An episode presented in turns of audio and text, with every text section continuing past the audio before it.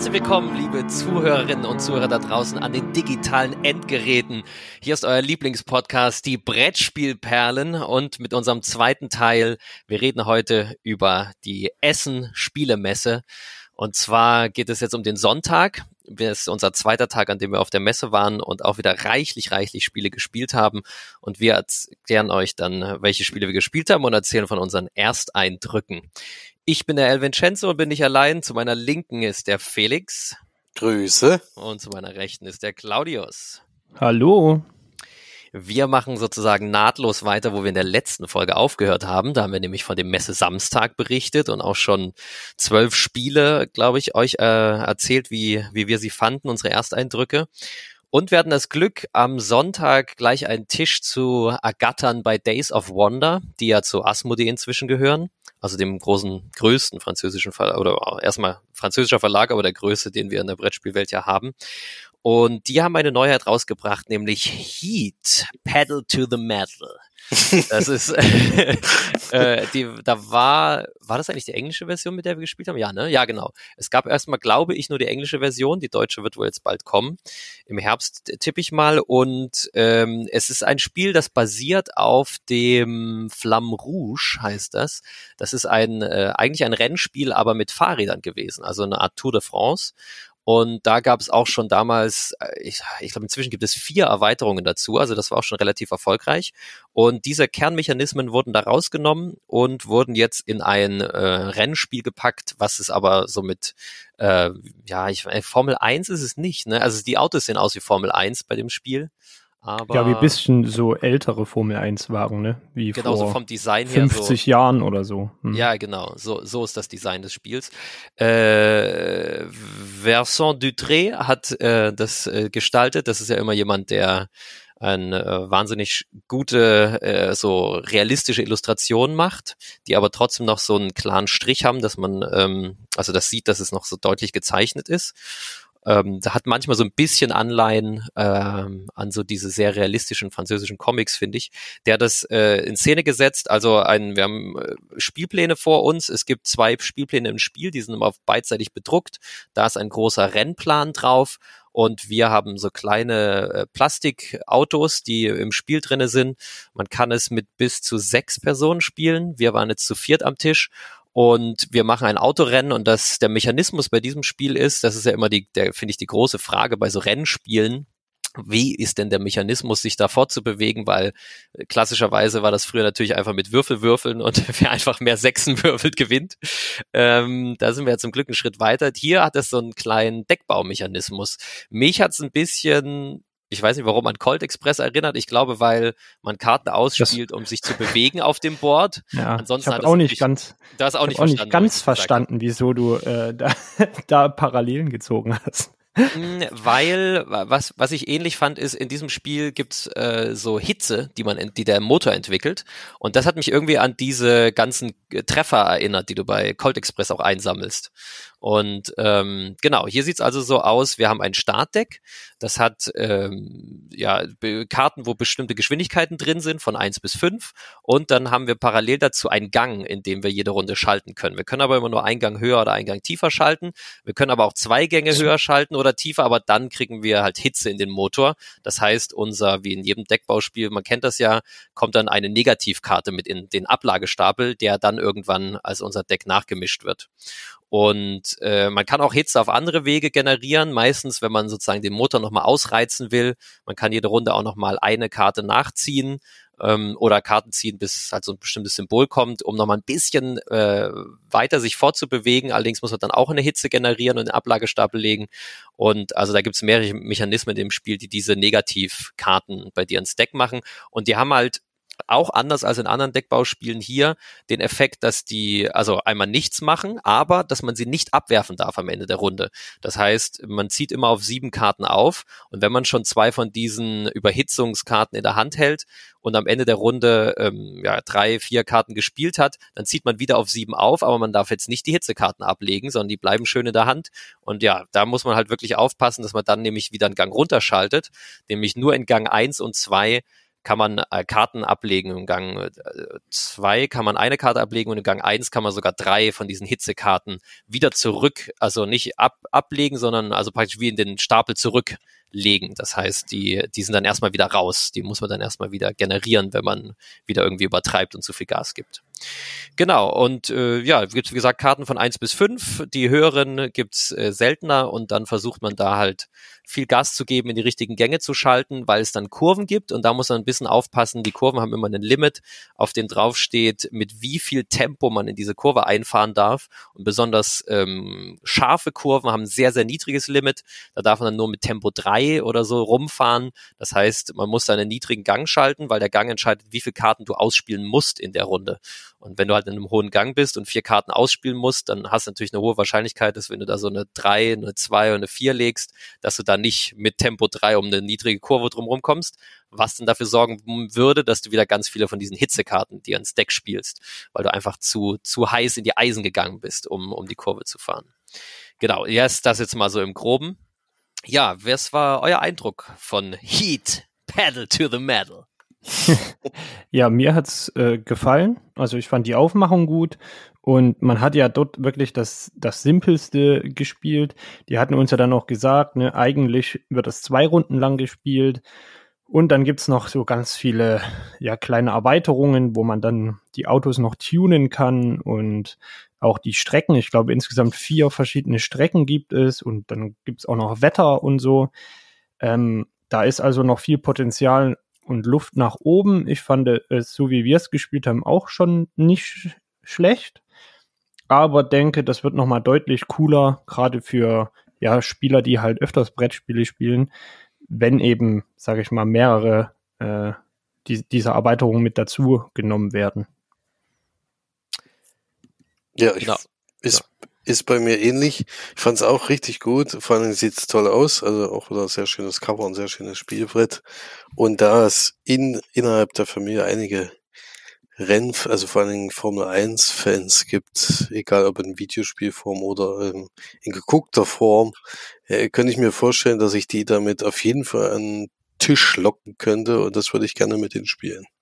Genau, ich würde auch sagen, es hat einen sehr schönen Aufforderungscharakter, einfach weil das wirklich sehr gut aussieht und Leute, die sich für Rennen begeistern, immer wenn man so eine kleine Rennstrecke mit so kleinen Racing-Autos sieht, irgendwie, das spricht mich auf jeden Fall an. Da habe ich auch mal gleich Lust, da um die Kurve zu quietschen.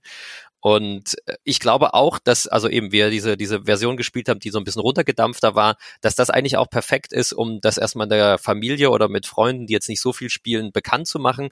Und ich glaube, sobald die da ein, zwei, drei Runden von gespielt haben, dann haben die, sind die da so drin, da kann man dann gut dieses, das gibt es eine Art Tuning-Modul noch, dass man seine Autos vorm, äh, vor, der, vor der Fahrt noch so ein bisschen modifizieren kann. Und dann gibt es noch ein Wettermodul anscheinend.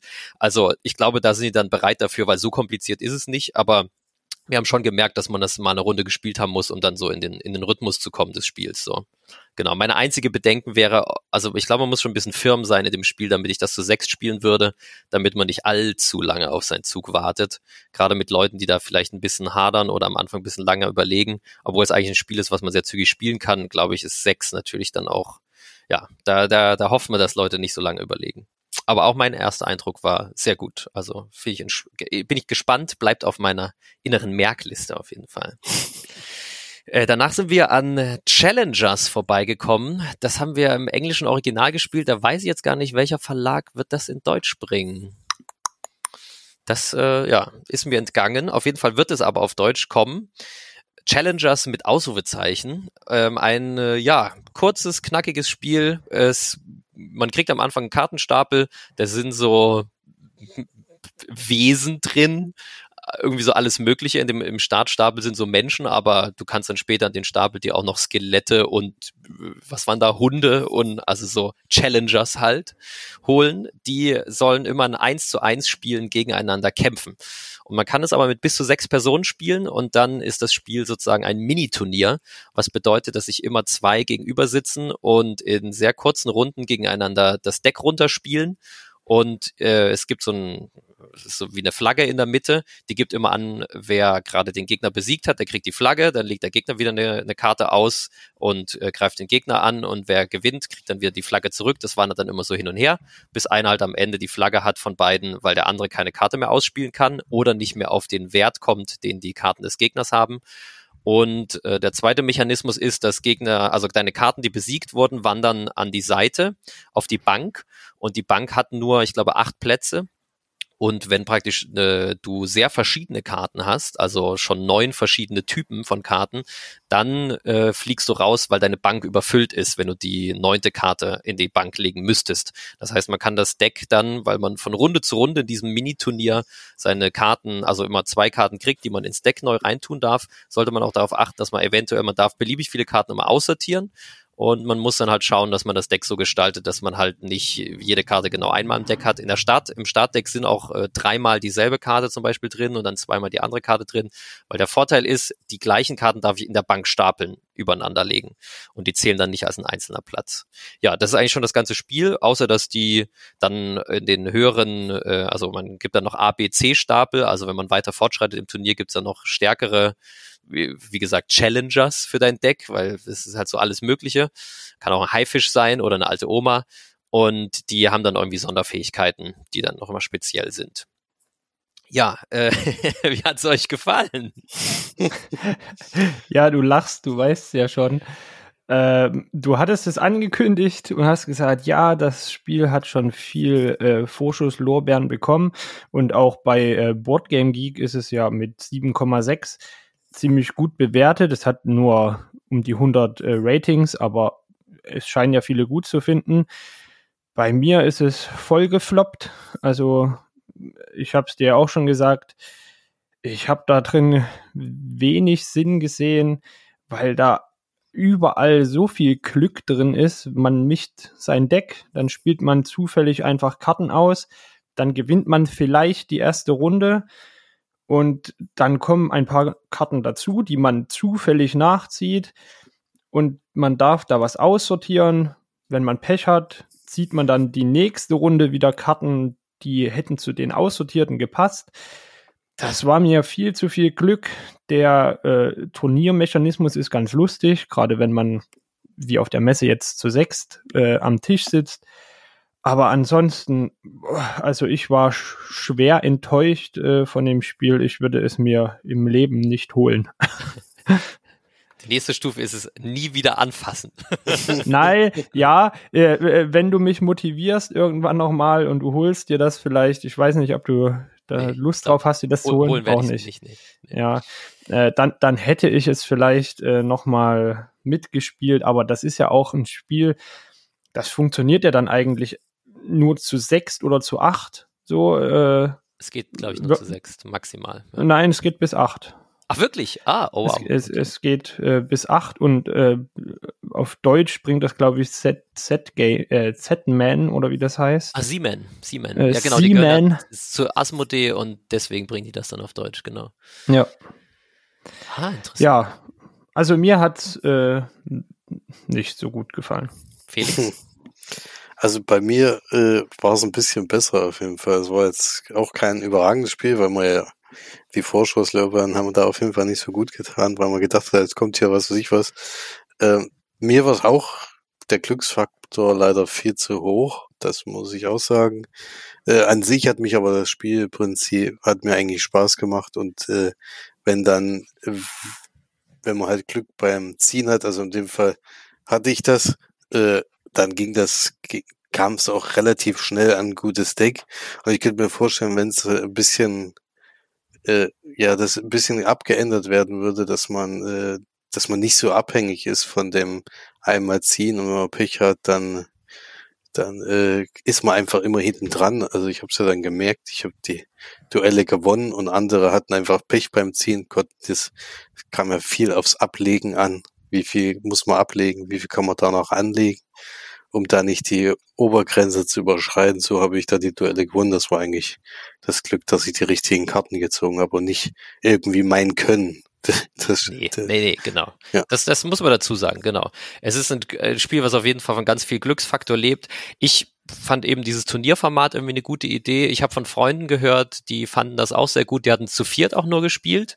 Also, und das ist ja dann auch dasselbe Turnier. Dann wechselt man öfter hin und her einfach nur aber ich, also ja, ich kann mir vorstellen, dass es Spaß macht. Man muss halt in der richtigen Stimmung sein, so ein sehr leichtes Spiel, wo man einfach nur den Stapel eine Karte nach der anderen ständig aufdeckt, einfach runterzuzocken.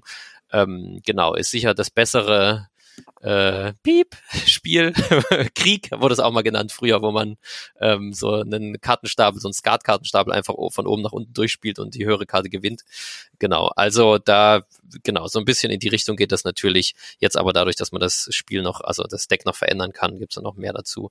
Ja, also ich konnte schon verstehen, dass es Leuten sehr viel Spaß macht. Ich hatte auch meinen Spaß, aber es ist trotzdem jetzt auch kein Spiel, was ich kaufen würde. Aber ich, also ich würde mich freuen, wenn es da mal eine Version gibt, die noch mehr für Spieler ist, wo man vielleicht einfach eine Hand an Karten hat, die man dann der Reihe nach ausspielt. Man muss natürlich schauen, dass das Turnier noch irgendwie im Rahmen bleibt und nicht viel zu lange dadurch dauert. Aber ähm, ja, also mein Kollege wollte das auf Deutsch kaufen danach. Äh, die hatten es ja, wie gesagt, zu viert gespielt und ja, da freue ich mich, wenn der das kauft, dann würde ich das mal mitspielen. Ansonsten wird es wohl in der Versenkung verschwinden. danach sind wir zum Heidelberg gegangen, zum Heidelberger Spieleverlag, ähm, genau, mit dem wunderbaren Bären drauf. Und da haben wir uns an einen Erklärtisch für Hungry Monkey gesetzt. Claudius, möchtest du vielleicht dazu was erzählen?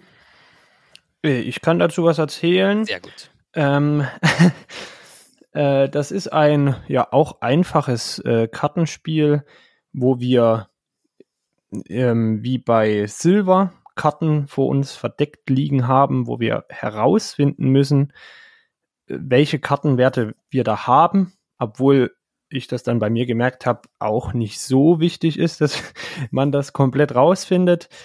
Und wir haben zusätzlich noch Handkarten.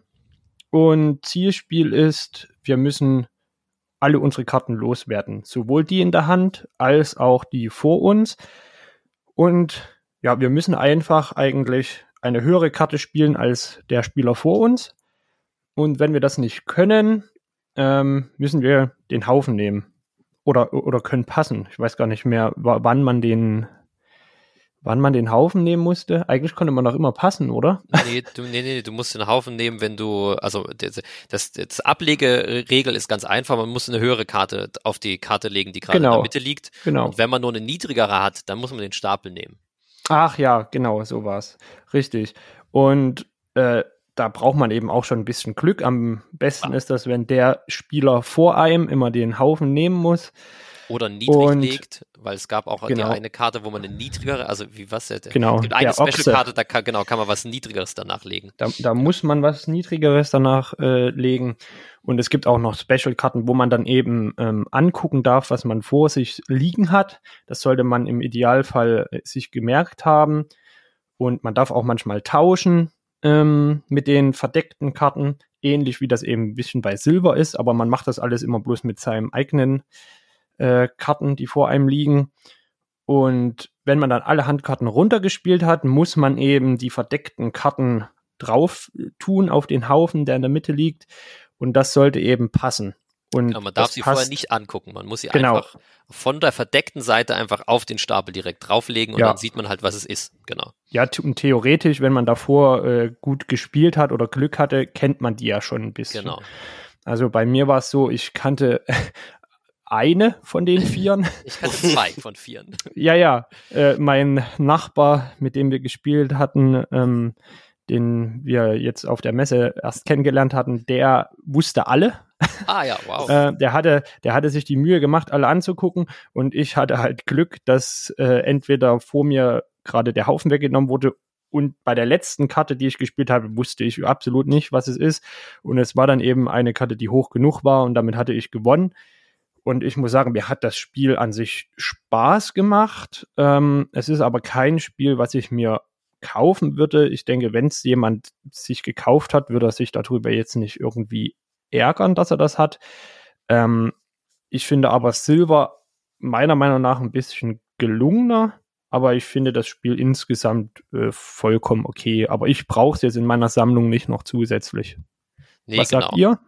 Ja, also ich würde auch sagen, äh, Cabo wird das auch manchmal genannt oder, oder also gibt es als Cabo-Variante. Manche sagen auch Kobo oder Kubo dazu. Ich glaube, es gibt kursieren noch andere Namen, weil es eigentlich einen Spielmechanismus zugrunde liegend hat, den man so mit einem normalen Doppelkopfblatt oder, an ah, nee, Doppelkopf zu viel, also mit so einem normalen, wie heißt es denn, nicht Skat, sondern naja, mit 52 Karten halt spielen kann. Und hier ist es halt so, dass es, dass es im Vergleich zu Silver oder Cabo halt so ist, dass es, dass es deutlich weniger Kontrolle hast und dass es hier auch so ist, dass es, dass bei, bei Silver kannst du mit sehr hoher Wahrscheinlichkeit am Ende deine ganzen Karten kennen. Hier wirkt es auf mich eher so, wie, dass es gut mal auch passieren kann, dass du keine einzige oder halt wie wir beiden auch nur wenig von deinen Karten wusstest. Und dann ist natürlich der Glücksfaktor bei dem Spiel nochmal deutlich höher am Ende, weil man spielt die Karte einfach und dann sagt man, oh, ich hatte Glück oder man sagt halt, oh, schade, jetzt muss ich einen Kartenstapel mit 40 Karten aufnehmen. Nein, so groß ist der Stapel meistens nicht, aber halt so mit vier Karten oder fünf und dann ist man natürlich schon wieder weit weg davon davon, jetzt äh, Sieger zu sein in dem Moment. Also da ist auf jeden Fall eine größere Glückskomponente drin, würde ich sagen, und bisschen weniger Taktik. Dadurch ist es sicher ein bisschen einsteigerfreundlicher. Aber genau, ich glaube, ich würde mir den Hybrid am meisten wünschen. Ich würde mir Silver wünschen mit dem Artwork von, von Hungry Monkey. Genau. Ja, das Artwork war cool. Genau, es war anscheinend eine indische Illustratorin und das hat das Ganze irgendwie wirklich, also sehr viel Flair erfüllt. So, das war wirklich ein besonderes Artwork. Das, äh, das bleibt hängen irgendwie. Felix, wolltest du noch was sagen zu Hungry Monkey? Ja, auf jeden Fall. Denn ich bin ein bisschen anderer Meinung wie ihr, oh. denn ich werde es mir auf jeden Fall kaufen. Auf jeden Fall. Ähm, also ich werde es mir auf jeden Fall wünschen. Äh, denn es hat mir gut gefallen und vor allen Dingen ähm, gab es noch ein paar andere Faktoren Toren, die jetzt glaube ich noch nicht genannt wurden, wenn ich es jetzt nicht gerade überhört habe. Nämlich ich hatte nämlich das Pech, tatsächlich mehr Runden in Folge wahnsinnig viele Karten zu nehmen. Stimmt. Und das Schöne ist an dem Spielprinzip, dass man die doch relativ schnell wieder los wird, weil man nämlich gleiche Karten alle auf einmal abspielen darf. Genau. Und dadurch ist, sind die Handkarten relativ schnell wieder abgespielt. Dass man erst denkt, also erst ist es ein bisschen ärgerlich gewesen, aber du, man konnte wahnsinnig schnell wieder aufholen. Und den Glücksfaktor fand ich gar nicht so groß, weil die Karten, um sich was anzugucken oder eine Handkarte zu tauschen, kamen eigentlich relativ oft, meiner Meinung nach. Also wenn man natürlich die entsprechenden Karten auf der Hand hat, wenn man natürlich nie einen Stapel nehmen muss. Du hast halt immer mehr dann, als wir. dann, dann kommt da natürlich nichts, kommt da natürlich nichts dabei raus, aber ich kannte dann zum, zum Beispiel auch alle vier Karten und hätte dann auch, äh, hatte dann sogar schon zwei getauscht. Also es waren sogar nur noch zwei da, die ich äh, die ich nur gesehen hatte. Und da wäre, glaube ich, relativ viel möglich gewesen, wenn da nicht schon vorher jemand fertig geworden wäre. Deswegen äh, glaube ich, wenn man das äh, öfters spielt und das auch öfters vorkommt, dass dann, dass es auch nicht nicht zu glückslastig wird. Und äh, ich könnte mir vorstellen, dass das bei bei uns zu Hause sehr sehr gut ankommen könnte. Ja, nee, das kann ich mir auch gut vorstellen. Das wäre auf jeden Fall ein Spiel, was ich auch immer wieder mitspielen würde, auf jeden Fall. Ja, ja geht mir genauso. Danach haben wir beim Heidelberger noch Beta gespielt. Äh, ich weiß jetzt nicht genau, was Beta bedeutet, also B-E-T-T-A. Ist auf jeden Fall, hat es was mit Fischen zu tun, vielleicht auch eine Fischsorte. Es geht um Kampffische in dem Spiel. Es hat eher so einen realistischen, äh, realistischer Rennlook vielleicht. Genau, also wir haben so Aquarien, die ausliegen. Das sind äh, drei mal drei Felder, also Karten, äh, die so ein Feld markieren. Und dann haben wir jeweils in der Hand so einen äh, kleinen, also wir haben einen kleinen Stapel, von dem ziehen wir immer dann drei Karten in die Hand. Und diese Karten haben so Aussparungen. Das sieht so ein bisschen Tetris-mäßig aus, weil wir praktisch äh, so ein quadratische Karte in der Hand halten, die exakt auf diese Aquarien draufpasst. Nur, dass da so ein paar von diesen Feldern, von diesen 3x3 Feldern ausgespart sind und bei den anderen sind Fische drauf. Und jeder hat so diese Karten, wo verschiedene Fische drauf sind, seine eigene Farbe. Jeder Spieler hat eine eigene Farbe von Fischen. Die eigenen Fische sind immer häufiger drauf als die anderen Fische, aber sind auch die anderen drauf. Und man muss sie dann in diese Aquarien sozusagen reinlegen. Das heißt, man legt die so oben drauf und kann dann aber mehrere von diesen Karten übereinander stapeln, bis praktisch das ganze Aquarium, also jedes Feld in diesem 3x3 Raster mit Fischen gefüllt ist. Also genau, so sieht das dann am Ende aus. Und dann gibt es einen Wertungsmechanismus. Also man, man hat da so äh, Karten ausliegen, die so Muster vorgeben, die erfüllt werden möchten. So ganz einfach so eine diagonale Linie quer durchs Feld oder eine gerade horizontale Linie. Dann da gibt's mehr Punkte, gibt's dann dafür für, wenn man schon so eine Art kleines U legen muss, also unten die drei Felder und an den beiden Seiten noch eins. Also umso mehr Felder man in einem bestimmten Muster belegen muss, umso mehr Punkte gibt es.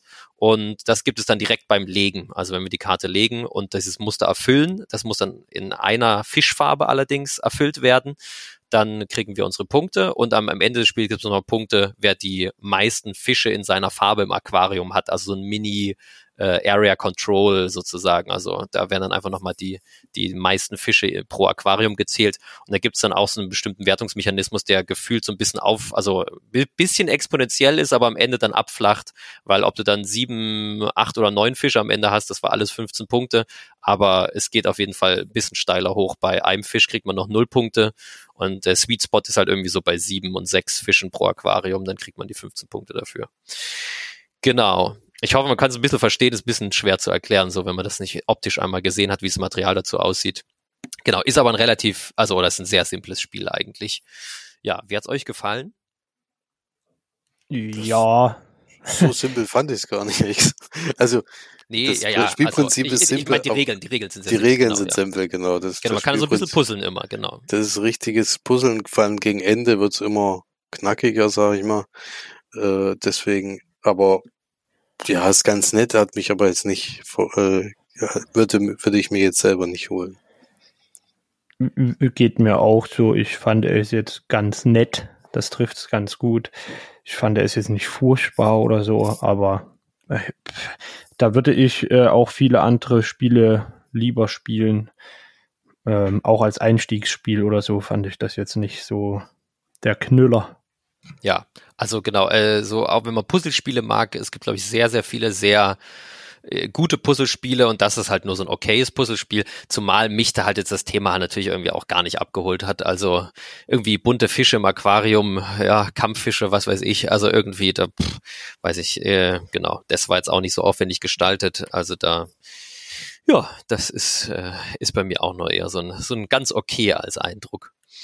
So, dann hatten wir einen Termin bei Jumbo und wir haben uns das gute Hitstar angeschaut, das bei denen anscheinend so ein kleiner Messeerfolg ist. Felix, vielleicht möchtest du was dazu erzählen. ja, äh, mich wundert es auch gar nicht, dass das so ein kleiner Messeerfolg war, weil ich glaube, das Spiel kommt bei vielen, vielen Leuten sehr, sehr gut an. Es ist tatsächlich eigentlich relativ einfach erklärt. Wir sortieren Lieder äh, zu, äh, nach Jahreszahlen eigentlich nur. Wir sehen allerdings nicht, welches Lied welcher Interpret ist, sondern wir müssen es hören und müssen es dann eben, also wir kriegen eine Startzahl, das kann dann 1980 sein oder sowas und dann muss man, kriegt man schon die erste Karte hingelegt, die Musik spielt ab, man kann das Lied sogar in, bis zum Ende hören und kann dann entscheiden, wo man das einsortiert. Ist das älter oder ist es jünger als 1980? Und da gilt es fünf Karten, äh, ich glaube fünf waren es am Ende, die man richtig einsortieren musste. Sonst hätte man eine Strafe gekriegt, wenn man, wenn es halt falsch gewesen wäre. Das wird nämlich dann gleich aufgedeckt und dann wird kontrolliert, ob das wirklich stimmt. Und das sind sich eben zwei Parteien immer gegenüber. Wie groß da die Gruppen sind, äh, ist eigentlich variabel, würde ich sagen. Können auch ja. deutlich mehr Leute sein. Und äh, ich denke, es lebt davon, dass es, dass es ein schönes Musikspiel ist und dass es eben Lieder tatsächlich von 1908 bis 2021 sind. Und ich glaube, da werden viele Leute viel Spaß damit haben. Also für so einen Partyabend kann ich mir das sehr gut vorstellen. Genau, man muss sagen, es ist App unterstützt, also das mögen ja irgendwelche Leute manchmal so gar nicht, aber das geht natürlich in dem Fall nicht anders, weil irgendwo muss die Musik herkommen. Die ist jetzt nicht in der Spielschachtel verbaut, deswegen muss man also auf den Rückseiten von diesen Karten, ähm, vorne steht halt wie gesagt das Datum, Interpret und ähm, na, die Band drauf. Und auf der Rückseite ist ein QR-Code und den muss man dann mit der App, die es für das Spiel gibt, einscannen und dann spielt die App das Lied ab, wobei die Krux natürlich ist, wegen Lizenzen und so weiter, ist das natürlich gar nicht so einfach. Deswegen, man braucht außerdem noch die Spotify-App auf dem Handy. Uns wurde gesagt, ähm, das reicht, ich habe das aber noch nicht nachgetestet, die normale ohne Premium-Account zu haben. Ich habe aber auch schon im Internet gelesen, dass manche so ein bisschen erbost waren, dass sie meinten, dass mit der mit der Nicht-Premium-Variante von Spotify es da irgendwie so ein paar Probleme gab oder dann wurde Werbung eingespielt oder so. Also mh, hm, Da, äh, genau, muss man vielleicht nochmal nachschauen. Vielleicht wurde das auch schon rausgepatcht. Sie haben uns auf jeden Fall gesagt, dass die Spiele-App jetzt noch äh, stetig nachgebessert wird, weil jetzt geht's halt gerade natürlich in die Hände der Leute. Und jetzt kommen natürlich die Kompatibilitätsprobleme mit man manchen Betriebssystemen oder Handymodellen oder so, ne? Und dann kann man das halt nachpatchen, aber sie haben uns versprochen, dass sie da dran sind und dass alles reibungslos laufen soll. Ähm, genau, das konnten wir jetzt noch nicht testen. Auf der Messe lief es einwandfrei, aber das war natürlich auch ein Verlagsmitarbeiter, der das da mit seinem Handy gemacht hatte. Genau. Was ist dein Eindruck, Claudius? Ja, ich fand es ganz gut. Also mir hat es an sich Spaß gemacht. Ich kann mir vorstellen, dass es mit manchen Leuten Spaß macht, mit manchen weniger. Äh, Gerade wenn jetzt Leute so veranlagt sind, dass sie sagen, ich will dieses Lied jetzt möglichst lange hören, dann kann sich das Lied, äh, das Spiel natürlich äh, schon ganz schön ziehen. Ähm, man kann auch einfach nur einen M Musikabend machen, sich ja. alles komplett anhören und es nebenbei sortieren. ähm, aber ja, also ich werde es mal probieren. Also wir haben es ja jetzt und ja, mal gucken, in welchen Runden das gut ankommt. Also ich denke, das Spiel ist sehr rundenabhängig. Genau, aber Musik ist natürlich auch so, hat natürlich auch so was, was, was ganz viele Leute erstmal so als Thema, glaube ich, sehr abholt, weil es ja auch so super niedrigschwellig ist. Es ist ja halt, wie gesagt, so ein Hybrid aus Anno Domini, im Englischen heißt es Timeline, äh, das klassische Wann war was Spiel sozusagen, einsortieren, aber halt mit dem schönen Effekt, dass hier halt Lieder laufen und äh, genau, dass wir halt Musik hören dabei und dann unseren Spaß haben.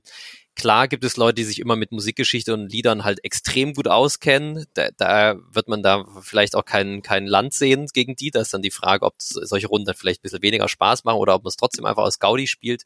Auf der anderen Seite kann man das auch also man, man muss da, glaube ich, mit Hausregeln dann so ein bisschen arbeiten. Auch schon, ich finde auch, man, man sollte die Lieder nicht durchhören, auf gar keinen Fall. Zumal ja beim Refrain meistens spätestens klar ist, wie das Lied heißt. Man kann nämlich dann auch sagen, es gibt noch Bonuspunkte oder äh, ja, also auf jeden Fall kann man Leute, die sich sehr gut mit Musik auskennen, auch auffordern, dass sie nur den Punkt kriegen, wenn sie mindestens noch entweder die Band oder den Titel des Liedes sagen und natürlich nicht bis zu dem Zeitpunkt, wo der Refrain läuft, sondern nach den ersten 15 Sekunden oder lass es 20 sein. Man kann das ja ein bisschen stoppen. Das ist halt in der App nicht integriert, das muss man halt dann selber machen. Ne? Da, man sieht ja, wie, wie viele Sekunden das Lied schon läuft, und dann muss man einfach Pause drücken. Ähm, das kann ja jeder so machen, wie er will. Ich, ich also würde es auch viel zu viel finden, wenn man da die vier Minuten oder, weiß ich, Bohemian Rhapsody, wie lang geht das? Fünfeinhalb, sechs Minuten oder so. Also da würde ich auch sagen, Leute, ich liebe das Lied. ja, versteht mich nicht falsch. Aber ist jetzt die Frage, was wir an dem Abend machen wollen. Ich würde auch sagen, da muss man da mit, mit Zeitbegrenzung spielen. Wenn es keiner kennt, kennt es keiner. Dann kann man ja bei dem Spiel immer noch entspannt raten, ob es einfach, ich meine, wenn es großer Zeitsprung ist, dann hört man das ja auch schon raus. Ähm, ob das jetzt irgendwie neuester Chartmucke ist oder eher doch schon von 1940 ist. Äh, von daher, das, das muss dann auch reichen. Und ansonsten muss man halt sich mal vertippen. Ja, ja ich bin auch sehr gespannt. Ich will es auf jeden Fall testen. Auf der Messe hat es Spaß gemacht, aber ich glaube, dass es in größeren Runden sicher auch nochmal äh, noch mehr Spaß macht, wenn mehr Leute zusammen tippen und zusammensitzen. Also da bin ich eigentlich gespannt, das jetzt mal auf den Tisch zu kriegen. Ja, ähm, danach waren wir bei äh, Norris zusammen mit Zoch. Und was hast du gesagt, Felix? Wer gehört da noch dazu? Ähm, oh, da kommt, kommt viel zusammen auf jeden Fall. Das ist ja die große, äh, wie nennen sie sich, Simba Group oder sowas. Ja, das, Und da, ist, da fallen alle, da fallen alle drunter sozusagen. Okay, ja. Das Konglomerat, meistens aus diesen Spielen, die aufwendige Holzsachen äh, als Material haben. Also meistens abstrakte Spiele, aber äh, du hast ja auch das Menera oder Menara, wie heißt es? Menara, ja. Menara, genau, das Menara. Das ist ja auch so ein Spiel, das ist äh, noch mehr Richtung Brettspiel, aber das ist natürlich auch ein Geschicklichkeitsspiel, wo es auch Holzelemente gibt, die man so aufeinander stapelt. Und ähm, genau, wir haben da jetzt ähm, den Klassiker Bamboleo gespielt. Also ich habe ihn auf jeden Fall zum ersten Mal gespielt. Äh, was haben wir vor uns? Wir haben ein, äh, ja, so eine, ein Holzhalter, auf dem eine Korkkugel sitzt. Und dann müssen wir darauf ein rundes Holztablett balancieren. Also es wird da genau in der Mitte draufgesetzt, weil obendrauf wiederum auf diesem Tablett dann ganz verschieden geformte Holz, ähm, ja, Holz, so ein bisschen Bauklötzeartig äh, Holzklötze liegen. Und die gibt's aber auch in, in Kegelform, in, in Quaderform, in Rechteckform und so weiter. Und die äh, haben auch unterschiedliche Größen vor allem und die werden da am Anfang draufgelegt und das äh, tut man dann auf diese Korkkugel, die da an diesem Holzständer ist.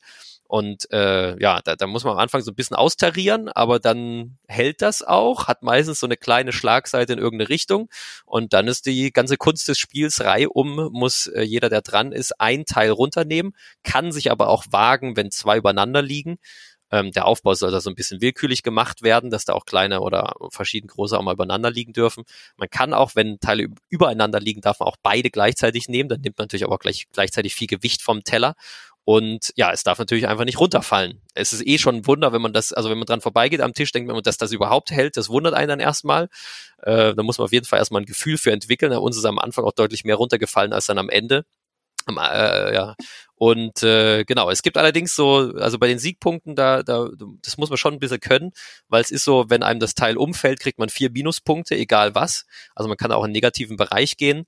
Und äh, ja, den ersten Runden haben wir es nur geschafft, immer so zwei, drei Teile runterzunehmen, wenn überhaupt.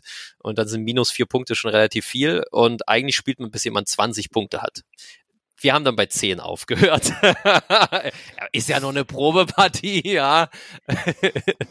ähm, genau.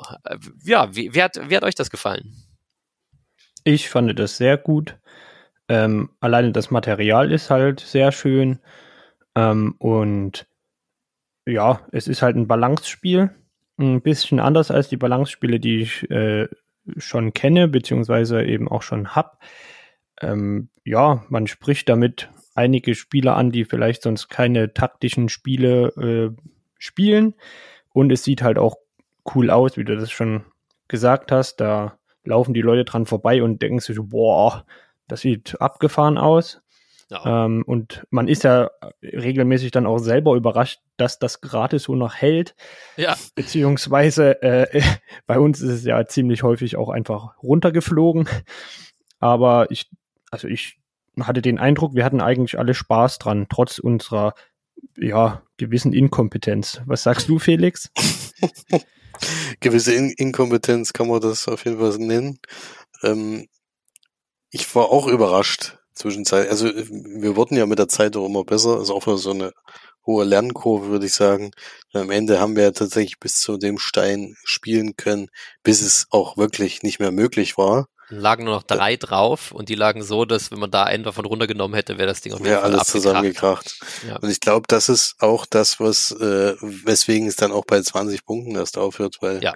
hätten wir das jetzt noch länger gespielt, wäre es wahrscheinlich immer ähnlich so gelaufen, dass man vier, fünf Punkte pro Runde macht und dann lieber passt, anstatt das, äh, das runterzuschmeißen, um da nicht die Minuspunkte zu bekommen. Und dann wäre das sicherlich ziemlich schnell möglich gewesen. Aber so die ersten Runden habe ich schon gedacht, das ist ja richtig, richtig schwer. Ja, ja.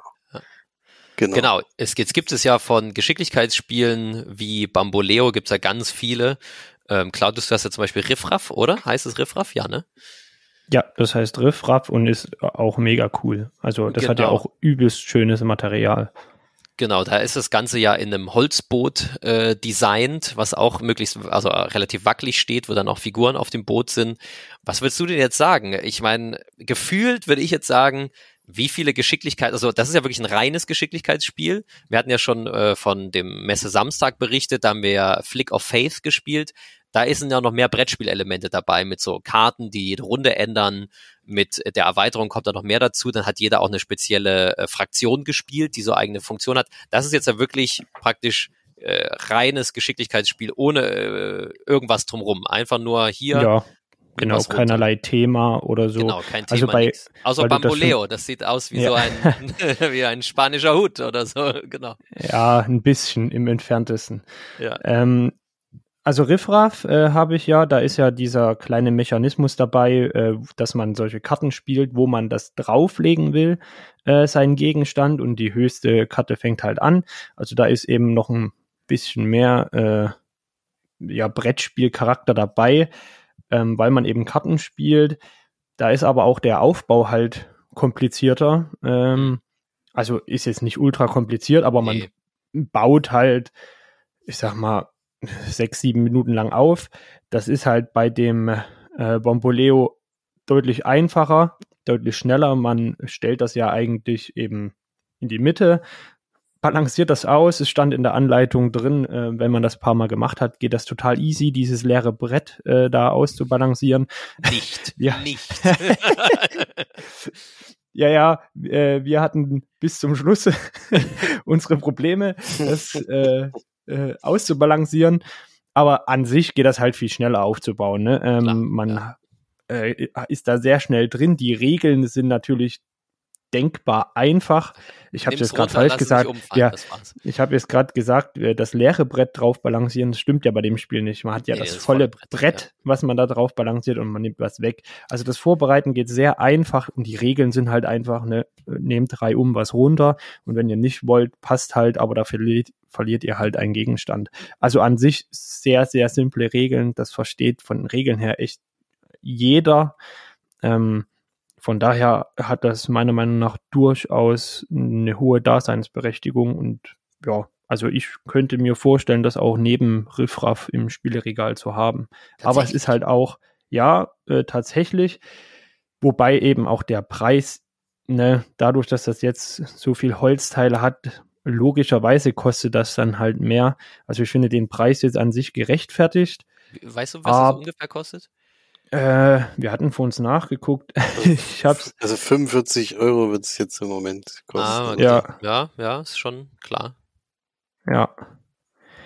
Also ich finde an sich gerechtfertigt, aber ja, wenn man eben schon so ein Balance-Spiel hat, da überlegt man sich das dann halt dreimal. Wenn es mir jetzt jemand schenkt, würde ich das auf jeden Fall äh, toll finden und ähm, in meinem Spielregal lassen.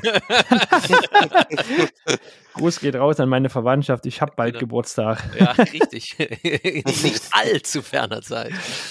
Ähm, äh, Felix, wie sehe das bei dir aus? Äh, Menara hat ja auch so, hat ja auch was davon. Ähm, ja, Menara ist noch ein bisschen kommt, ist deutlich also mehr da kommt Spielelemente, deutlich mehr Brettspiel und auch äh, auch, auch schwieriges Balance-Spiel auf jeden Fall.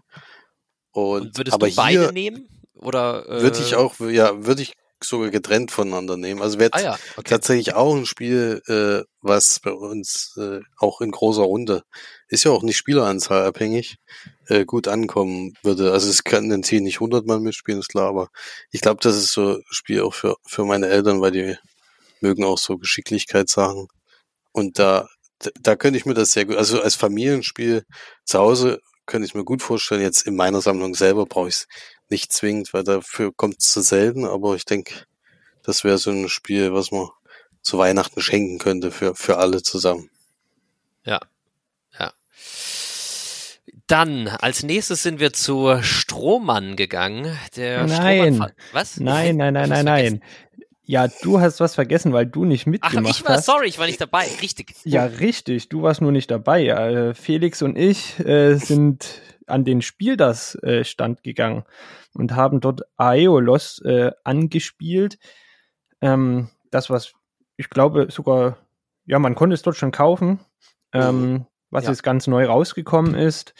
Ähm, und haben auch mit Robert äh, gut reden können was auch sehr schön war, weil wir freuen uns ja äh, dort auch schon auf Ninja Academy, was ich super gut finde, dass er das äh, lokalisiert und auf Deutsch rausbringt, weil das spielen wir super gerne.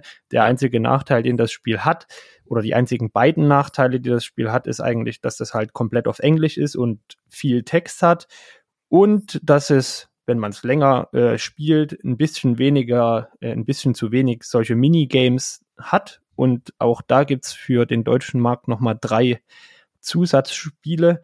Da freue ich mich schon sehr drauf. Aber das ist eben noch nicht da. Es kommt aber wahrscheinlich, äh, er meinte sogar Anfang November oder so, könnte das ah, dann schon da sein. Schon. Super. Ja, ja, dauert nicht mehr lang. Er meinte, das ist eigentlich schon unterwegs. Ähm, und das Aeolos, das ist eben schon da. Wir haben es angespielt und man muss sagen, die haben das für die Messe in einer echt sehr abgespeckten Version da äh, hingestellt dass möglichst viele das eben anspielen können. Das fand ich jetzt vielleicht nicht so gelungen, weil Dadurch hat es ein bisschen von den taktischen Kniffen, die man da mit Sicherheit anwenden kann, ein bisschen verloren. Ich hatte dann die Partie äh, deutlich gewonnen, einfach weil ich der Einzige war, der sein Schiff ziemlich schnell geopfert hat. Das ist nämlich so die Thematik. Wir, wir haben, also das ist so griechisches Thema, so wie der Name schon vermuten lässt. Und wir segeln da äh, mit Schiffen rum, müssen Inseln besuchen, können Tempel bauen und müssen, damit man viele Siegpunkte äh, generiert, die Schiffe dann eigentlich später den Göttern opfern. Und das habe ich als einziger gemacht und dafür gibt es enorm viele Siegpunkte. Wenn man das jetzt länger gespielt äh, hätte, dann hätte das bestimmt einen Nachteil gehabt, dass ich mein eines Boot so schnell verheizt habe. Ja. Dadurch, dass das so kurz war, ähm, ging eben die taktische Tiefe ein bisschen verloren, aber an sich fand ich das eigentlich einen ganz coolen Kniff. Man spielt immer äh, auf, auf zwei Stapel seine Karten ab. Da gibt es einen lila Stapel und einen grauen Stapel.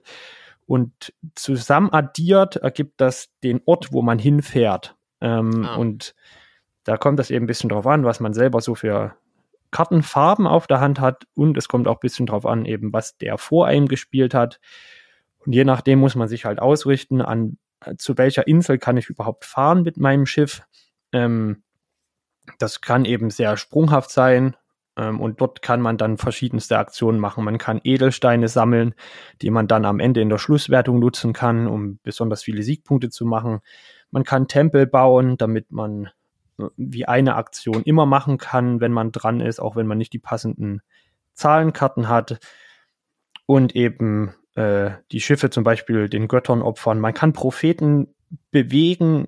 Was haben wir alle nicht gemacht, einfach weil dafür ja die Zeit einfach nicht ausgereicht hat. Wir hatten, ich glaube, wirklich gespielt hatten wir so zehn Minuten. Ach, okay. Ja, ähm, das macht jetzt erstmal keinen schlechten Eindruck. Ich würde es gerne einfach nochmal in, ja, in seiner kompletten Form spielen. Wir hatten das auch mit Robert dann eben besprochen und er meinte, sie haben es einfach äh, so runtergebrochen, weil es eben äh, ja für die Messe möglichst schnell zu erklären sein soll und viele Leute das Spiel anspielen können. Ich weiß nicht, ob das so die beste Variante ist, äh, weil dadurch halt irgendwelche Vielspieler vielleicht auch einfach abgeschreckt werden, weil sie sagen, das Spiel hat ja null Spieltiefe. Äh, was es aber, würde ich wetten, durchaus hat, wenn man es eben länger spielt. Was sagst du, Felix? Ja, sehe ich ähnlich. Ich kann das komplett nachvollziehen, dass sie das so verkürzt gemacht haben, weil natürlich äh, Leute auch nachkommen wollen und die wollten eigentlich, glaube nur das Grundprinzip mal näher bringen.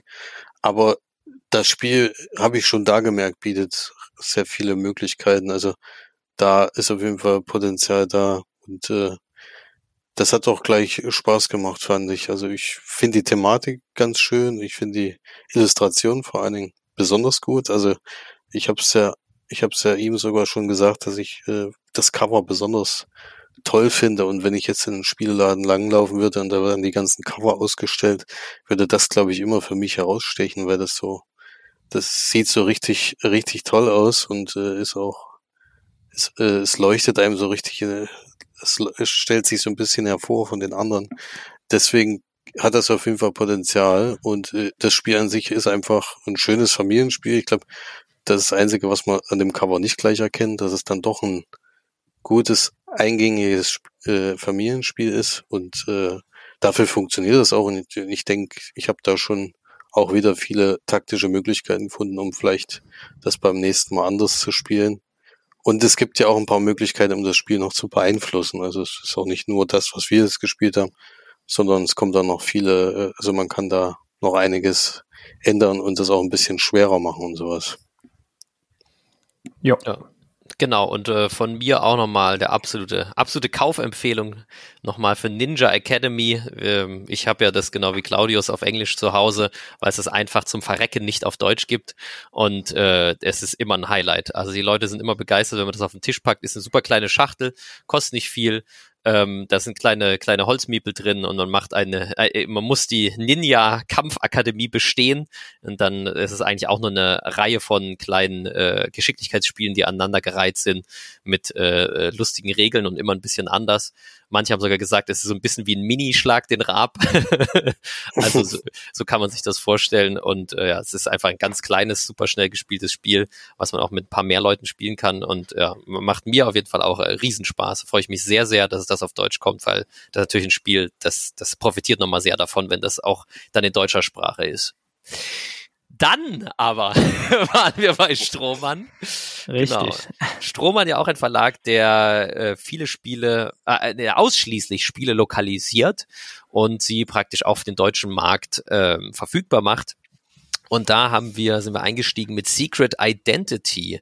Ja, Secret Identity ist ein Spiel, was man irgendwie so oder so ähnlich schon kennt. Es könnte sich auch Dixit nennen oder ja, Dixit ist wahrscheinlich der bekannteste Vertreter in der Reihe aber es gibt auch Com Compatibility und äh, was gab's da noch? Also es gibt da eine ganze Reihe von Spielen in dieser Art, nämlich diese Spiele, wo man was erraten muss und äh, die, also alle machen, geben gleichzeitig einen Tipp sozusagen ab, alle anderen gucken, müssen das jeweilige erraten und wer die meisten Sachen richtig redet, der kriegt Punkte und äh, ja, so, also das ist ja der, der Dixit-Grundmechanismus. Hier ist es jetzt so gestaltet, dass man äh, vor sich ähm, ja, also dass man eine geheime Person zugeteilt kriegt.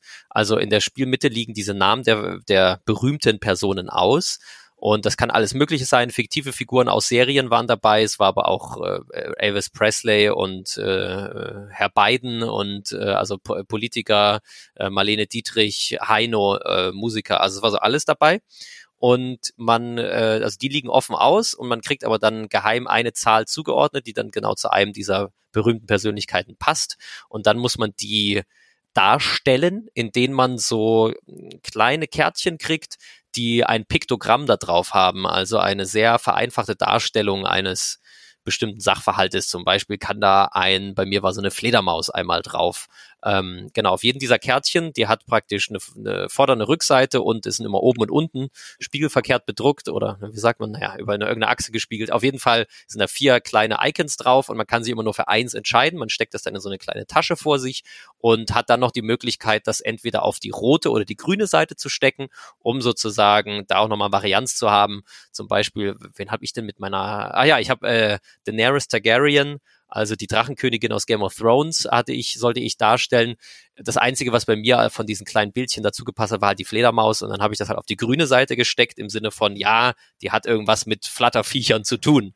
So, ähm, genau. Und, und äh, man kann aber das genauso auch auf die rote Seite tun, um sozusagen zu verdeutlichen, das hat gar nichts damit zu tun. Man kann zum Beispiel da, wenn man so ein Hirn als Icon hat, kann man das auch bei Rot rein tun, um zu verdeutlichen, das ist, äh, bei mir ist eine Figur, die vielleicht nicht so wahnsinnig viel Grips hat oder so. Ne? Also man kann da immer das positiv oder negativ konnotieren. Und äh, ja, genau, dann spielen wir halt mehrere Runden.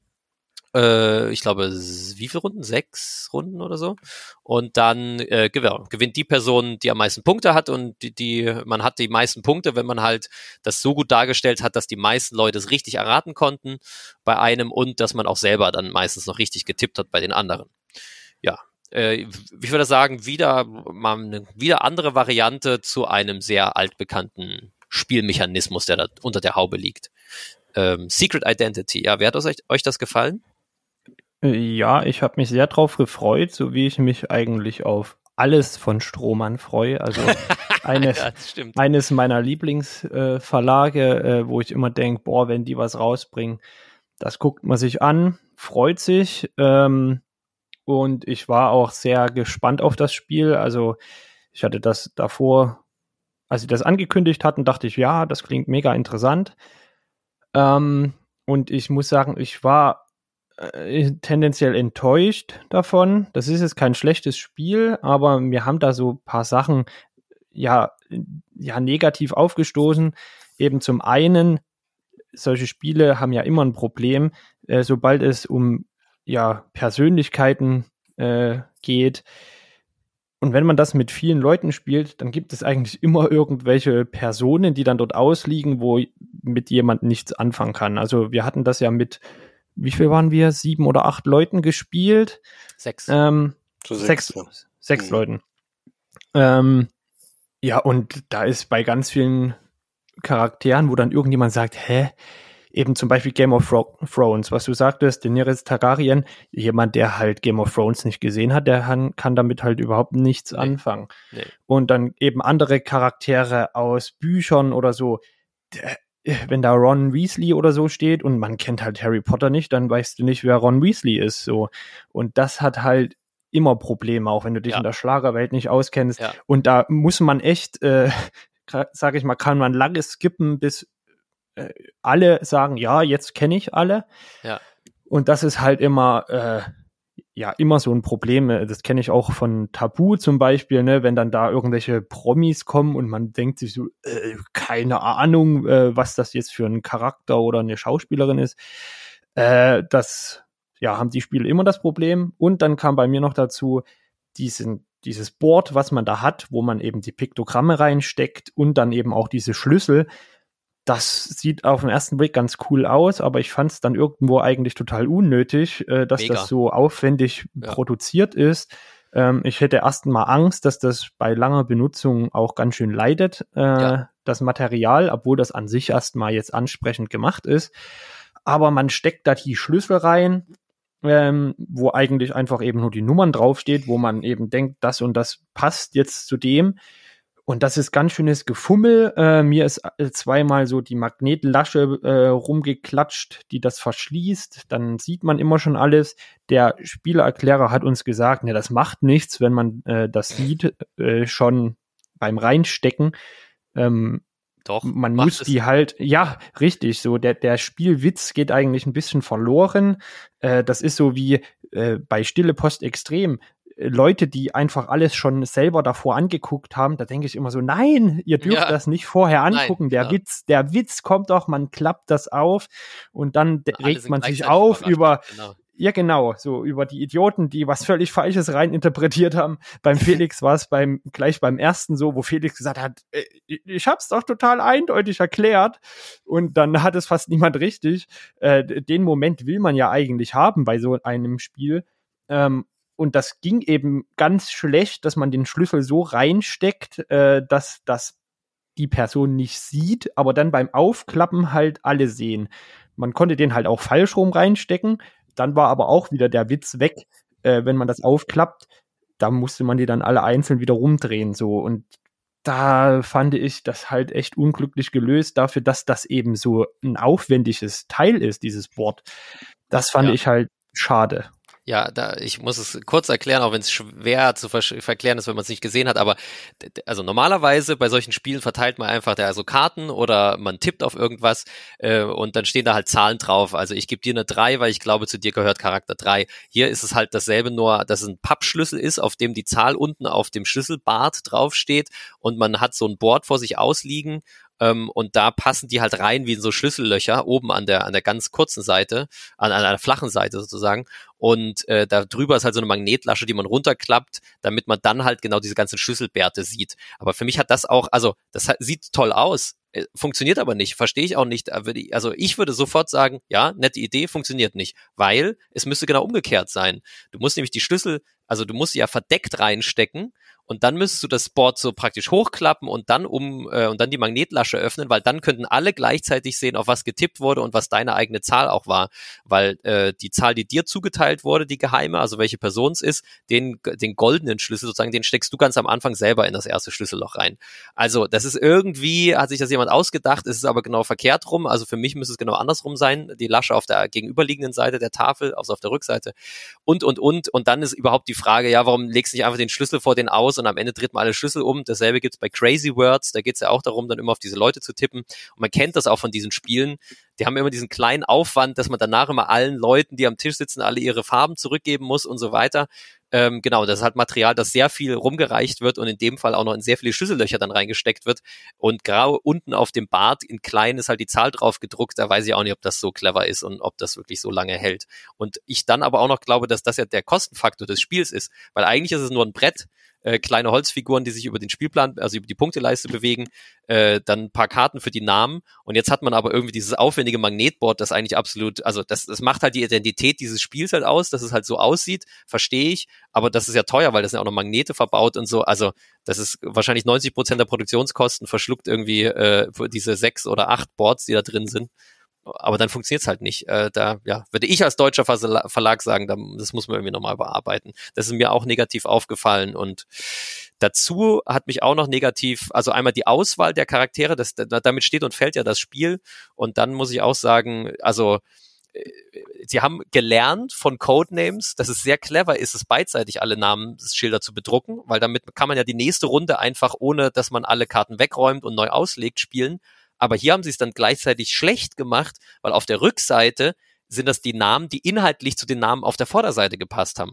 Also auf allen Game of Thrones äh, Figurrollen, äh, die da genannt worden war. Auf der Rückseite wieder eine Game of Thrones Figur. Auf äh, Präsident Bidens Rückseite war Hillary Clinton auf ähm, äh, bei Marlene Dietrich auf der Rückseite war, weiß ich nicht, ähm, Heino oder naja, nee, es war sogar nochmal thematisch, glaube ich, auch vom Alter her näher dran. Also das ergibt irgendwie für mich keinen Sinn. Also ich will ja auch nicht immer das Gleiche, das ist ja auch thematisch dann einfach immer das Gleiche. Ich will nicht die Auswahl haben zwischen Präsident, Figur aus Game of Thrones und so weiter, äh, weil ich muss ja meine Piktogramme darauf abstimmen. Das heißt, also das hat für mich, da, da hat irgendwie, da weiß ich nicht, dass ich, wir haben das einmal gespielt und ich habe lauter Probleme gesehen, die irgendwie verhindern, dass das Spiel noch ein bisschen mehr Spaß macht. Und da war ich ein bisschen enttäuscht irgendwie, dass da nicht nochmal jemand da auch gesagt hat, da muss man irgendwie nochmal ran. Ja, äh, Felix, willst du noch was dazu sagen? Ja, also die Kritikpunkte von euch kann ich auf jeden Fall nachvollziehen. Ähm, ist, ist alles, alles kann ich da nur unterschreiben. Äh, Im ersten Moment, wo wir uns hingesetzt haben, habe ich echt gedacht, das könnte wieder was werden für, für uns zu Hause auf jeden Fall, weil da solche Spiele eigentlich immer gerne gemacht werden. Ich fand es auch von den Bildern her ziemlich schwierig. Also es war dann tatsächlich, äh, also so ein bisschen glückslastig, weil manchmal konnten, konnten Claudius zum Beispiel hatte einen Name, wo ein Bild einfach perfekt da drauf gepasst hat. Und dann ja. kriegst du natürlich mit einem Schlag fünf Punkte, plus dass du, äh, ja, du kannst halt mit einem Schlag fünf Schritte das gehen. Das war halt Kim Jong-un und das Bild war halt ein Panzer. so. Das war natürlich dann relativ einfach, weil dann ein Vorsprung rausgearbeitet wird, den konnten wir dann auch nicht mehr einholen. Aber äh, und so, so ist es halt andersrum, dass du eben schlechte Karten hast. Ich muss zum Beispiel äh, musste ein Herr der Ringe Charakter darstellen und hatte absolut gar kein Symbol dafür und konnte alle nur bei negativ rein rein tun. Das Problem ist nur, dass das dann auch aber auf alle anderen Charaktere Ja, er saß nicht im Rollstuhl, hatte keine Flügel und was war das? ja, ja, andere so noch. Ah, ich, ich hatte es richtig. Ja, du ja, hast genau. einfach nur geraten und hast es richtig. Ja, das war lustig. Aber es, so ist halt so ein bisschen, bisschen davon abhängig, was du am Anfang von deinen Symbolen ziehst und da kannst du halt auch Pech haben und dann, dass dann zwei, drei äh, Namen in Folge kommen, die du einfach mit deinen Symbolen gar nicht beschreiben kannst. Ja da muss man sich dann schon fragen, braucht man dann noch so ein Spiel? Hier geht's halt einfach um Personen und auf der anderen Seite, ja, dann spielt man einfach Dixit, äh, ich weiß nicht, weil da, da funktioniert das halt alles problemloser und vor allen Dingen hat man diesen kreativen ähm, Vorteil, dass man sich halt was ausdenken muss, was man jetzt als Tipp gibt und das einfach sagen darf und äh, man dann nicht limitiert ist mit irgendwelchen kleinen Piktogrammen, die eventuell halt mal sehr gut passen und wenn man Pech hat, einfach irgendwie immer überhaupt nicht, weil die werden die Personen ja zufällig zugeteilt. Ähm, ja, da weiß ich dann auch nicht. Also bei so einem Spielen ja generell nicht, sollte man die Punktewertung nicht zu ernst nehmen, aber wenn man schon ein bisschen damit spielt, dann ist man natürlich auch enttäuscht, wenn man es einfach gar nicht auf die Reihe kriegt, weil halt die Piktogramme einfach partout nicht irgendwie passen wollen. Und ich fand es auch sehr restriktiv. Also es gab wenig Karten. Man konnte praktisch genau, glaube ich, zwei Piktogramme pro äh, Person äh, legen, die man, die man hatte. Und natürlich, also musste sich da sehr äh, haushalten mit diesen Piktogrammen und am Ende hatte man halt dann vielleicht nur noch ein, ein Piktogramm übrig oder zwei und das war natürlich dann völliger Zufall, ob das jetzt zu dieser letzten Person passt in der letzten Runde oder halt gar nicht. Ja, also ich würde sagen, leider, leider überwiegen da die kleinen Problemchen bei diesem Spiel. Aber trotzdem, wir wollen ja, wir wollen ja mit einem Highlight enden. Danach war noch der Tisch bei QE frei.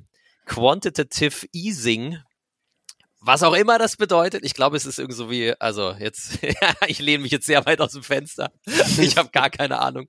Ich meine, irgendwas in der Richtung gehört zu haben, dass es so bis, äh, also jetzt, ich bin absoluter Mathe-Laie, was das angeht. Ne? Sowas wie das Gesetz der großen Zahlen ist das Quantitative Easing, glaube ich, so ein bisschen wie das Gesetz, dass wenn man halt irgendwas bieten darf, irgendeine Zahl, weil darum geht es in dem Spiel, dass man irgendeine Zahl bieten darf, dass es äh, genau dann darauf hinausläuft, dass es sich trotzdem alles in einem ähnlichen Bereich einpendelt. So, stimmt am Ende gar nicht. Ich habe es aber somit erklärt, weil es auch was in dem Spiel zu tun hat. Genau, also hm. wir kriegen am Anfang alle ein, ein Land zugeteilt und äh, also, also die EU oder Japan oder China und müssen dann die USA und äh, bieten dann auf Konzerne. Und das ist aber einfach wirklich ein mehr oder weniger ein Beatspiel in einer Reihenform. Nämlich, äh, man kriegt also einen Konzern und sagt dann, äh, darf sich eine Zahl ausdenken, die an dieser Konzern wert ist. Wirklich komplett frei. Und dann sind alle anderen dran am Tisch und müssen verdeckt auf die Rückseite von so einem Scheck draufschreiben, was sie bereit wären dafür zu zahlen. Sie können weniger bieten, dann geht der Konzern auf jeden Fall nicht an sie. Sie können mehr bieten. Die Frage ist halt, wie viel mehr. Und ähm, genau, wenn praktisch die, die keiner keiner drüber bietet, dann kriegt die Person, die halt das Ursprungsgebot gemacht hatte und gesagt hat, hier, dieser Konzern ist jetzt, weiß ich, 16.000, 16 Millionen, muss man sich halt drauf einfuchsen, wert und äh, kein anderer will das bieten, dann kriegt man halt den äh, Konzern selber. Ähm, und so geht das Reihe um, bis äh, am Ende des Spieles dann halt geschaut wird, also diese, diese Konzerne sind halt immer gewisse Siegpunkte wert und äh, dadurch wird dann auch sich natürlich das Gebot und das Ursprungsgebot natürlich daran anpassen, wenn man dann auf einmal einen Unterschied hat zwischen einem Konzern, der nur einen Siegpunkt im Vergleich zu einem, der vier Siegpunkte wert ist. Das ist, glaube ich, so die, die Differenz, die es da gibt bei den Karten. Da wird sich das natürlich dann auch das vom, vom Geld, das geboten wird oder gemacht wird, äh, davon abhängig machen. Genau, dann geht das sozusagen reihum. Immer ist jemand, also eine Runde ist vorbei, wenn jeder einmal einen so einen Konzern angeboten hat. Und ähm, der Witz des Spiels ist jetzt aber, dass halt diese Gebote die ganze Zeit geheim bleiben und nur die Person, die praktisch den Zuschlag kriegt am Ende, äh, die kriegt dann ähm, diesen Konzern und auf die Konzernrückseite wird draufgeschrieben, wie viel sie nochmal dafür bezahlt hat. Ähm, in, natürlich in dem Fall, dass niemand mehr bietet, dann weiß es natürlich jeder, was, für was der jetzt weggegangen ist. Aber wenn es am Ende einfach heißt, ja, hier, es gewinnt die USA bei diesem Gebot und dann wird dann geheim draufgeschrieben von demjenigen, ähm, der das der den Konzern angeboten hat, wird dann geheim draufgeschrieben, wie viel es denn war. Dann stapelt sich das so langsam vor einem und am Ende der vier Runden, die da gespielt werden, sammeln sich die Konzerne bei den verschiedenen Spielern an und am Ende kommt dann praktisch der Tag der Abrechnung, weil dann werden alle Konzerne umgedreht und man addiert alle Summen zusammen und die Person, die jetzt am meisten Geld rausgeschleudert hat für die Konzerne, die hat schon mal direkt verloren. Und ähm, bei allen anderen zählen dann die Siegpunkte. Und was ich jetzt noch nicht erzählt habe, ist, es gibt dann natürlich noch mehr Feinheiten bei dem Spiel, die das so noch so ein bisschen spielerischer gestalten, außer in dieser äh, Ursprungsform, nämlich dass es halt so ein paar andere Sachen noch Faktoren gibt, die auch noch Siegpunkte machen. Zum Beispiel kann man gar nichts bieten, null, das darf man aber bloß einmal pro Runde machen, da kriegt man zwei extra Siegpunkte dafür. Dann äh, die Person, die am Ende das wenigste Geld überhaupt geboten hat auf Konzerne, die kriegt nochmal sechs Siegpunkte extra und dann gibt es auch noch so bestimmte Typen von Konzernen. Also es gibt einen Wirtschaftskonzern, es gibt einen Agrarkonzern, es gibt irgendwie Schwerindustrie. Und da ist noch so ein bisschen Set Collection mit dabei, dass man so einen Anreiz hat, äh, ja, ich hätte jetzt aber gerne alle, also ne, man kann entweder auf alle vier verschiedenen, also möglichst divers seine Konzerne aufbauen oder man sammelt immer den gleichen, also nur Agrarkonzerne. Dafür gibt's dann auch wieder nochmal extra Siegpunkte. Also das ist ganz clever gemacht, damit es halt für die verschiedenen Spieler am Tisch auch verschiedene Anreize gibt, so dass, dass du schon weißt, ja so, uh, der eine hat schon dreimal Agrar, der will sicher auch das vierte Mal, weil dann gibt's nochmal extra Siegpunkte mehr für den. Äh, da, dann mache ich das jetzt mal schön teuer, das Gebot so. Genau. Ja, und äh, was bei dem Spiel vermute ich rauskommen wird, also bei uns ist passiert, dass der erste Konzern, da war das Mindestgebot 250 Dollar. Wir haben aufgehört, der teuerste, die letzte Runde war dann 35.000 Dollar. Also äh, wir hatten schon so einen kleinen Sprung dann dazwischen. Ähm, ich kann mir aber gut vorstellen, dass natürlich, wenn man das erste Gebot heißt, dieser Konzern kostet 24 Milliarden, dann können natürlich jetzt alle Nein sagen und dann hat einer halt 24 Milliarden gemacht und der nächste sagt dann so, dieser Konzern kostet einen Dollar. und, wenn der Spiel, und wenn der Spieltisch jetzt böse ist und wirklich alle gemeinsam das durchziehen, dann hast du natürlich sofort einen Loser ausgemacht. Aber da, das ist, das ist natürlich nicht der Sinn des Spiels, sondern bei dem Spiel ist natürlich so, dass normalerweise, wenn sie jetzt nicht alle drei gegen einen verschwören, weil sie ihn halt wirklich blöd finden und es richtig ärgern wollen, dass er keinen Spaß mehr hat am Spieltisch, ähm, mit den Leuten würde ich dann auch nicht mehr spielen wollen. Also äh, dann, dann ist es natürlich so, dass sich das einfach an dem Erstgebot dann irgendwann festmacht. Also wenn man mit einer Milliarde startet, statt mit 250 Dollar, dann wird es halt so weitergehen. Dann kostet halt das äh, nächste dann irgendwie 1,5 Milliarden und das, das letzte im Spiel dann vielleicht 10 Milliarden oder so. Ähm, genau, aber ist ja letztlich egal, wie viele Nullen da dran sind. Es wurde irgendwann mal ein Wert bestimmt und an denen hangelt sich dann das Spiel so entlang. Deswegen ist es halt ganz witzig, dass man irgendein Betrag nennen darf. Und natürlich bei Konzernen hat man eher gleich so fixiert, ähm, na, so, so äh, astronomische Summen im Kopf, meine ich. Ja. Das fand ich ja ganz lustig, dass die Spielerklärerin äh, die das Spiel eben hunderte Mal erklärt hat, äh, sagte, für sie, für sie ist es sehr amüsant zu sehen, wie unterschiedlich dieses Spiel bei den äh, Gruppen gespielt wird, wo sie sagte, Niederländer oder so, die da waren, äh, die hätten bis zum Schluss so im einstelligen und maximal zweistelligen Bereich geboten. Äh, so, da ging das eben, wenn es hoch und teuer war, ging so ein Konzern für 10 Euro über den Tisch.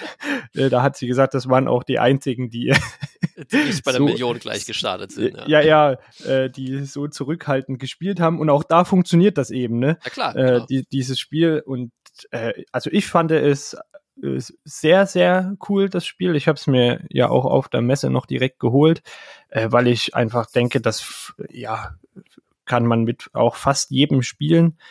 Und dieses Spiel entwickelt eben so eine Eigendynamik, äh, finde ich super gut. Also das ist ein Spiel, da würde ich wetten, dass das gerade, äh, wenn es dann jetzt schon langsam so Richtung Winter geht oder auch Weihnachten und so, das wird ziemlich häufig auf den Tisch kommen. Da bin ich mir ziemlich sicher.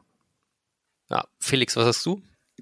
Also, ich war auch sehr positiv überrascht von, von dieser Regel, äh, dass der, der am meisten bietet, am Ende verliert, ist ja gerade so genial eigentlich, ja. weil sonst würde das Spiel gar nicht funktionieren, wenn es diese Regel nicht geben würde. Klar. Muss man auch ganz ehrlich sagen.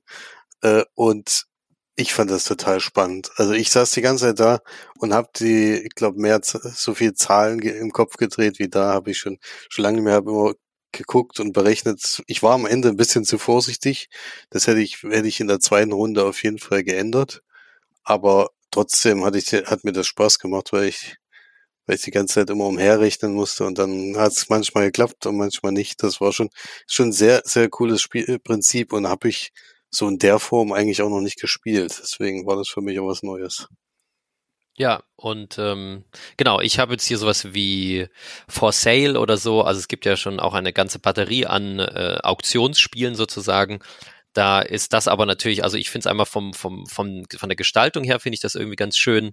Und dann hat das natürlich hier nochmal so einen extra Witz, weil man halt irgendwas bieten darf am Anfang, auf das sich dann so die Gruppe einpendelt und so. Das, äh, ich glaube, das könnte mit Leuten, die auch so ein bisschen Mathe-affin sind oder so, könnte das auch gut gefallen, wie man so sieht, wie so diese Zahlen sich die ganze Zeit bewegen und äh, ja, da kann man schon ein bisschen irgendwie Spaß mit haben, was man da so genau bietet. Und trotzdem waren wir am Ende, auch wenn ich rausgeflogen bin, weil ich ja äh, insgesamt dann zu viel geboten hatte, irgendwie, weiß ich nicht, ich glaube ungefähr 10.000 mehr oder ein bisschen mehr als, als, als Claudius, ähm, waren wir von den Siegpunkten her ja alle trotzdem irgendwie relativ nah beieinander, also ich glaube so mit 10 Punkten Unterschied oder so. Also hat man schon gesehen, das, das kann schon ganz gut funktionieren so. Ja, also hat mir auch sehr gut gefallen und habe ich dann auch direkt eingepackt. So, das war's mit unserer großen Spiel 22 äh, Messe Rückschau. Ähm, ja, wenn ihr irgendeinen Kommentar, eine Anregung habt, besucht uns gerne mal auf Instagram bei slash Brettspielperlen. Und ansonsten, wenn es euch gefallen hat, empfehlt uns euren Freunden. Wenn es euch nicht gefallen hat, empfehlt uns euren Feinden. Wir freuen uns immer. Bis zum nächsten Mal. Macht's gut. Ciao, ciao. Tschüss. Tschüss.